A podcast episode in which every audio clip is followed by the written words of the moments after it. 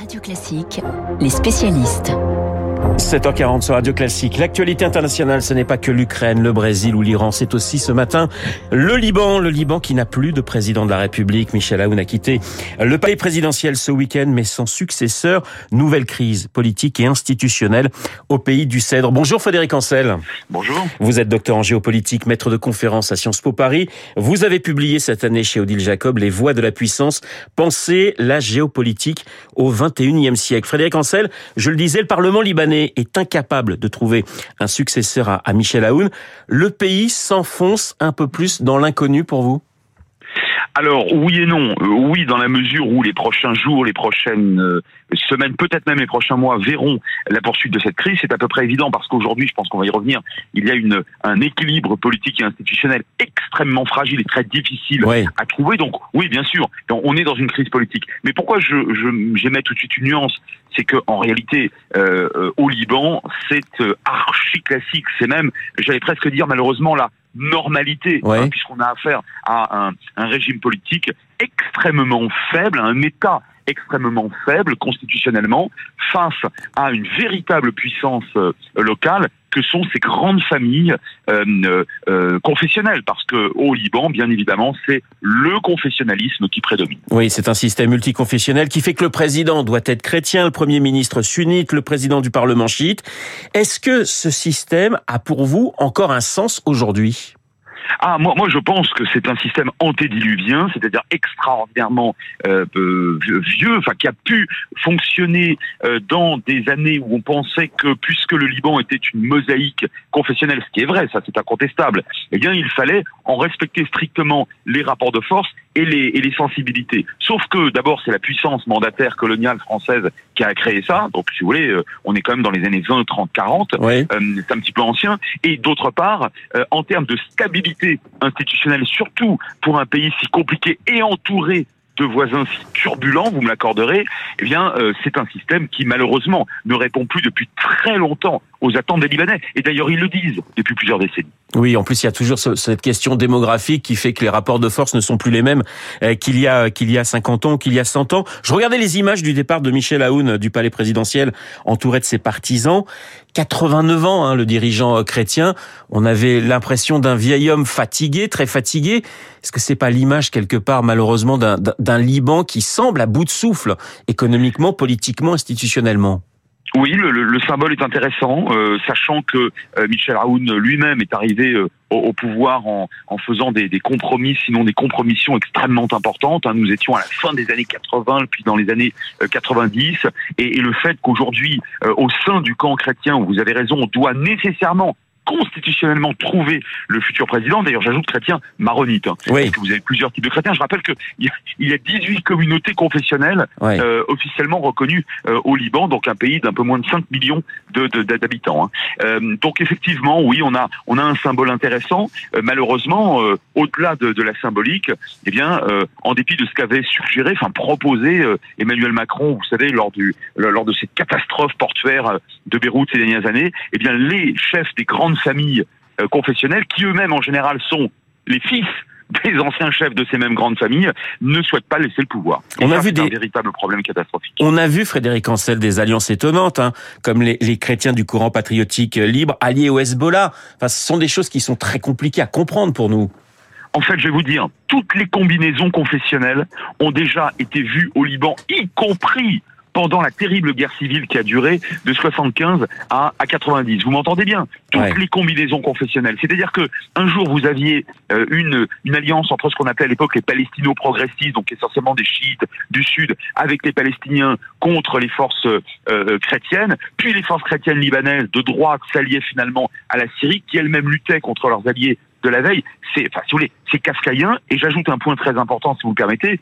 Euh, derrière cela, vous avez une, une prévarication et une corruption économique et commerciale qui malheureusement explique beaucoup quand même hein, les, euh, les, les, différentes postures euh, de ces de ces milices et de leur et, et, de leurs groupes confessionnels. On dit que 80% de la population libanaise vit sous le seuil de pauvreté. C'est ce chiffre est exact il est exact, avec une nuance, euh, heureusement une nuance bienvenue, le, les réseaux de solidarité sont tellement forts et un, je n'hésite pas à employer le terme, je connais bien le Liban, la fraternité est tellement forte entre les citoyens et notamment au sein de ces groupes confessionnels que j'évoquais tout à l'heure, que si vous voulez, vous avez une atténuation de, de, de, ce chiffre qui, sans cette solidarité, euh, si vous voulez, enverrait une partie de la population à la mort. Bon, donc effectivement, oui, en termes de PIB par habitant, vous avez raison, et, et ça illustre un véritable désastre social avec une nuance confessionnelle fraternaliste.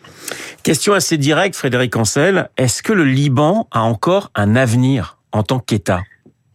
Le Liban, en tant qu'État, n'a pas un avenir plus radieux que celui qu'il connaît depuis au moins les années 70. C'est-à-dire, un, instrumentalisation par des puissances extérieures des différents groupes confessionnels à l'intérieur. Deux, corruption, prévarication, comme je l'ai dit, systématique euh, au profit des, euh, des, des, communautés et au détriment de l'État, c'est-à-dire donc du, sens de, de l'intérêt collectif.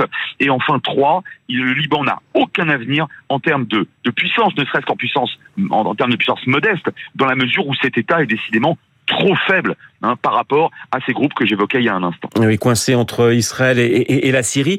Question sur le personnel politique. Est-ce qu'il y a un renouvellement? Est-ce que les jeunes, parce que je voyais des reportages, on voyait la jeunesse libanaise ne plus croire en, en, en la politique. Est-ce qu'il y a quand même un renouvellement de la classe politique?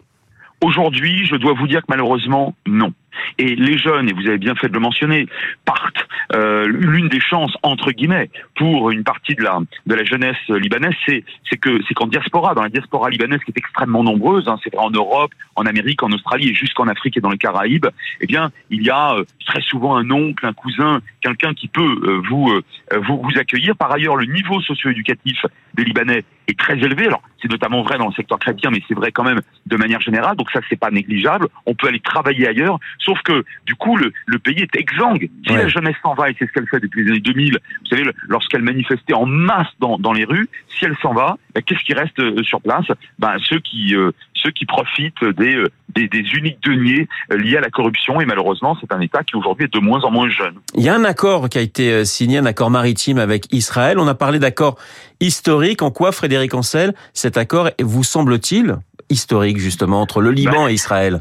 bah, il est historique parce que un État qui n'en reconnaît pas un deuxième signe quand même un accord avec lui. C'est très très rigolo, si vous voulez, parce que l'État libanais ne reconnaît pas euh, Israël, mais et, et, surtout, et ce qui est intéressant, cerise sur le gâteau, c'est que aujourd'hui la principale la principale force politique et surtout militaire du pays, c'est évidemment le Hezbollah, chiite pro-iranien. Bon, et le Hezbollah euh, officiellement est en guerre avec Israël, même si sur le terrain c'est un peu plus compliqué. Enfin, évidemment, Hezbollah vous hégémonie Israël, sauf que le Hezbollah ne s'est pas opposé à cet accord pour une raison extrêmement simple, c'est que le Hezbollah, pardon de l'expression, il va en croquer.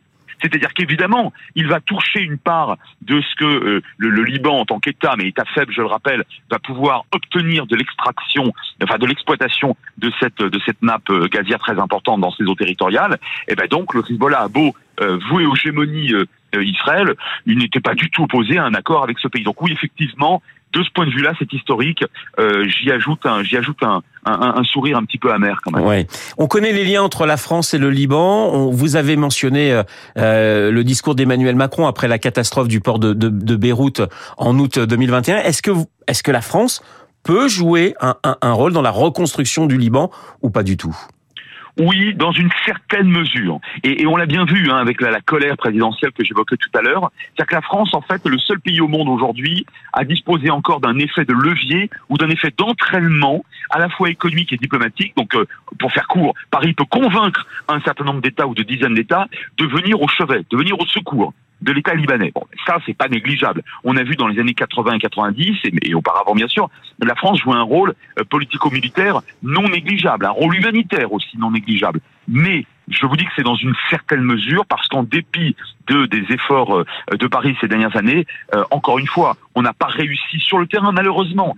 Cette jeunesse qu'on qu qu mentionnait à l'instant n'a pas réussi à, à renverser la table de ce confessionnalisme euh, corrompu, euh, là aussi que, que, que j'ai évoqué à plusieurs reprises. Et ça, c'est la clé pour vous, de se Ah oui, renverser la cette table? Ah, c'est la clé. Ouais. Si vous voulez, eh mais cette clé ne peut venir que des Libanais. Vous imaginez bien que la France ou les États-Unis ou, ou que sais-je encore ne vont pas venir avec des parachutistes pour aller modifier le système intérieur libanais. Donc, c'est aux Libanais de se prendre en charge et de secouer, si vous voulez, ce, ce système, d'en bâtir un autre, de créer un nouveau lead- leadership. Et je pense qu'à ce moment-là, au, au vu de- du très haut niveau socio-éducatif que je, dont je parlais tout à l'heure, euh, d'un intérêt bancaire qui quand même a fait la richesse du pays dans les années 70-80, qui pourrait tout à fait revenir, Oui. mais à l'aune aussi de capacités euh, touristiques quand même phénoménales dans, dans la région, je pense que à cette condition-là, si cette jeunesse et si cette population réussissait à modifier le système en profondeur, je pense que le Liban pourrait devenir un pays de cocagne. Voilà, ça fait beaucoup de conditions, mais il y a un petit peu d'espoir. Merci Frédéric Ancel d'avoir répondu à mes questions. Les voies de la puissance pensée,